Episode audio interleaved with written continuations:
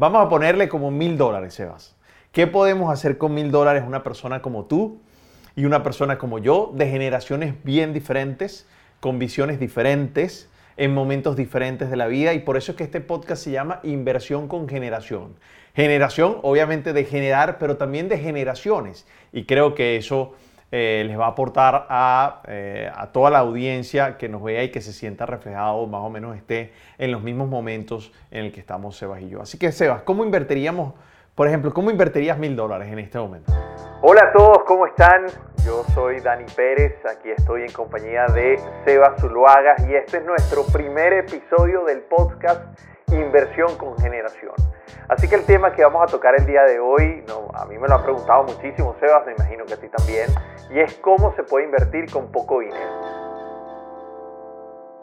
¿Qué tal, Dani? ¿Cómo estás? ¿Cómo están a todos? ¿Cómo están todos? Espero que estén muy bien y nada, como dices, muy contento por, por empezar este nuevo proyecto que va a tener una continuidad y vamos a abordar todo este mundo en el que nos movemos con un orden, una secuencia lógica que va a estar tanto en audio como, en video y, va a estar bien bueno. Así que, bien, sin más preámbulo, empecemos. Eh, a ver, yo creo que obviamente mientras con menos recursos inicies, más desafiante va a ser la profesión, ¿verdad? Y es la verdad, porque obviamente dinero llama dinero. Cuando tienes mucho dinero o tienes más dinero, tienes la capacidad de generar más dinero. Pero eso no quiere decir que si empiezas con poco dinero, con 500 o con 1000 dólares, o, con 1000 dólares, que es la pregunta puntual, no quiere decir que no se puedan eh, tener eh, resultados interesantes. Obviamente, desde un principio pensando de cómo proyectarse y empezar a hacer las cosas para tener un resultado grande, pues a largo plazo, no inmediatamente. Así que yo lo personal pienso que, eh, y yo le hablo mucho a las, personas jóvenes, obviamente lo, lo, que probablemente yo comente no va a ser tan aplicable para una persona de 50 años, 40 años que tenga una familia que responder y yo creo que es momento de primero pues asumir riesgos. Así que varias cosas y para empezar a responder la pregunta, lo primero es educación. Yo creo que mientras más educado estés, más altos riesgos vas a poder asumir, ¿verdad? Yo creo que una persona que tenga una inversión de mil dólares y le invierta, por ejemplo, en bonos del gobierno, bonos soberanos que traen un, no sé, 3% o 4% al año, pues difícilmente se va a crear prosperidad, ¿verdad? Mientras tanto, yo creo que es mejor crear una habilidad que sea rentable, una habilidad que que permita invertir, tener ganancias y así reinvertir. Entonces, puntualmente, lo primero que yo haría es una parte la destinaría a educación y otra parte la destinaría a inversión activa, concretamente trading activo, ¿ok? Eh, prefiero por mucho activamente futuros, ¿ok? Que es básicamente invertir en un mercado regulado donde tienes muy buenos intermediarios, pero también puede ser acciones, pero que te permita tener un marco temporal corto en el cual puedas eh, validar las hipótesis y capitalizar continuamente. Así que el foco sería buscar una inversión que te permita generar un flujo de caja, que en mi caso sería eh, futuros o acciones, futuros con los microfuturos y tal, que de eso hablamos mucho, o acciones, incluso ver buenas hipótesis de acciones ahora con las acciones fraccionadas y tal, eh, es, donde, es donde yo entraría. Luego, podemos hablar de cuál sería el paso a paso que yo haría, pero concretamente en eso es en lo que yo invertiría. Excelente, no, muy bien. Eh, estamos alineados en varias cosas. Eh, yo creo que una persona como yo, en este caso, eh, tendría que dividirlo en dos, en dos etapas, con experiencia y sin experiencia. En el caso sin experiencia, claramente la mejor inversión que puedes hacer con mil dólares sería en educación, en formarte en buscar cómo hacer para eh, o qué es lo que tú puedes determinar en lo que vayas a invertir, pero tienes que ser un experto. Invertir sin experiencia es para mí como si fuera una especie de lotería, Sebas. ¿Y por qué lo digo así tan tajantemente? Bueno, porque al final no sabes lo que estás haciendo, no sabes qué resultados puedes esperar, todo el tiempo vas a estar lleno de miedo, vas a consultar en tu teléfono todo lo que todo el tiempo, las 24 horas del día porque tienes demasiada incertidumbre.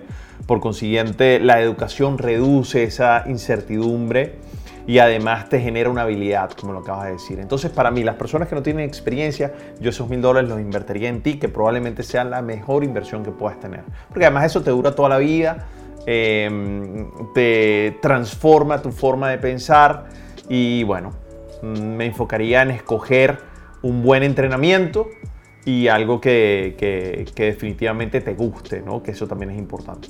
Y por el otro lado, ya si tienes experiencia, creo que esos mil dólares te pueden servir como un conejillo de India de un buen portafolio. Y ese portafolio yo lo dividiría en ingresos pasivos e ingresos activos, ¿vale? ¿Y por qué? Porque además es lo, por lo menos personalmente, Sebas, es lo que yo hago, ¿vale? Bueno, em, ¿cómo lo haría o cómo lo dividiría para poderlo aterrizar bastante más? Insisto, a alguien que se asemeje o que piense bastante parecido a cómo yo veo las cosas. Bueno, primero, la, parte de ingresos activos, también estoy de acuerdo con Sebas, trataría de ubicar una parte en day trading, en este caso utilizando el mercado de futuros, específicamente microfuturos, microfuturos del SP500. ¿Cuánto destinaría a eso? Bueno, más o menos entre 40 y el 50% de ese monto. ¿Ok? Y buscando, insisto, en microfuturos, buscando generar esos ingresos activos donde diariamente se pueda generar una rentabilidad interesante. ¿ok?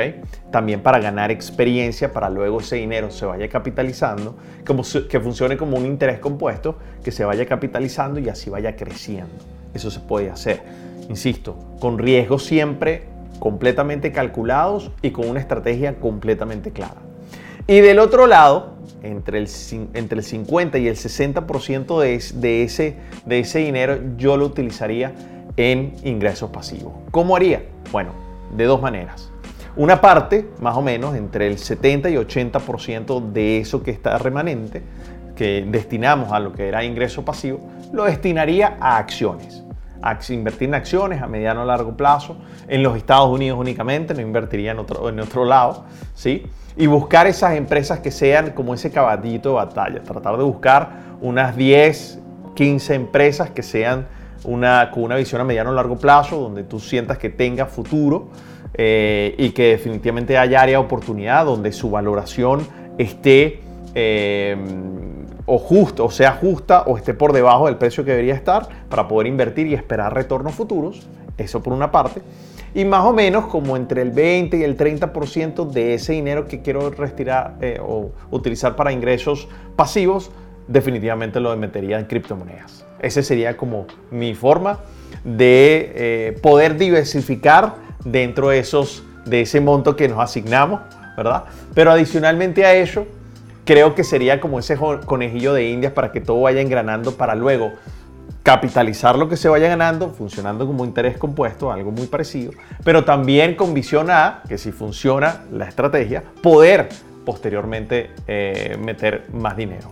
Ahora, no nos queda porción, por lo menos en mi caso, que sí me gusta tenerlo para darle como un plus, Sebas, a mí me gusta tener siempre una, porción en efectivo, porque siempre se producen oportunidades donde uno tiene que capitalizar al momento, tiene que estar preparado para capitalizar al momento y para eso necesita una parte en efectivo. No recomiendo en este momento endeudarse, ni mucho menos, porque me parece que eso es tema que podemos hacer en otro episodio. Sin embargo, creo que, en, el, en el caso de, de tener mil dólares, no recurriría en ningún momento a deuda para hacer inversiones ahí en ese caso trataría de pulir bien mis finanzas personales. Claro, y, eso es especial, creo que para una persona que pueda tener, o sea, que, que no se permita el, asumir mucho riesgo, creo que has puesto un portafolio que tiene una parte en riesgo, obviamente mientras más riesgo más, más más rentabilidad vas a esperar y una parte a largo plazo. Yo, yo en lo personal creo que una persona que esté por lo menos entre los 20 y 30 años y que no tenga, y bueno, también por eso se llama inversión con generación, dicho sea de paso, por eso es el nombre que, que hemos puesto, pero yo en lo personal creería que, o, o, también es lo que, lo que, lo que hago y, y, lo que siempre aconsejo a personas en esa edad es, tú no tienes que tener ni efectivo si no tienes responsabilidades y recomiendo estar 100% invertido, porque cuando estás 100% invertido eh, o cuando estás en esta edad no tienes las obligaciones de mercar, de familia, de, de, pagos fijos, pero sí tienes la posibilidad de arriesgar para construir algo fuerte. Pero en algo en lo que yo sí me enfocaría, Dani, sobre todo en una persona joven, es primero especializarse generar un flujo continuo y luego diversificar. Y no solamente diversificar en, eh, dentro de bolsa de valores, lo bueno de la bolsa de valores es que te permite tener un sistema financiero trabajando en diferentes aspectos, tanto activo como pasivo, tal cual como tú lo has hecho, pero luego incluso, ¿por qué no diversificar en negocios reales, en, propiedades y tal? Pero después de tener una base sólida. Claro, Es una visión, obviamente asumiendo mucho más riesgo que la que tú planteas, pero que al final llegan a la misma consecuencia. Y es como un poco eh, la comparación entre lo que hace Dani, que lo hizo desde el principio, y lo que, lo que hizo Sebas, y obviamente también lo que he aprendido de personas como tú que me han permitido hacer eso.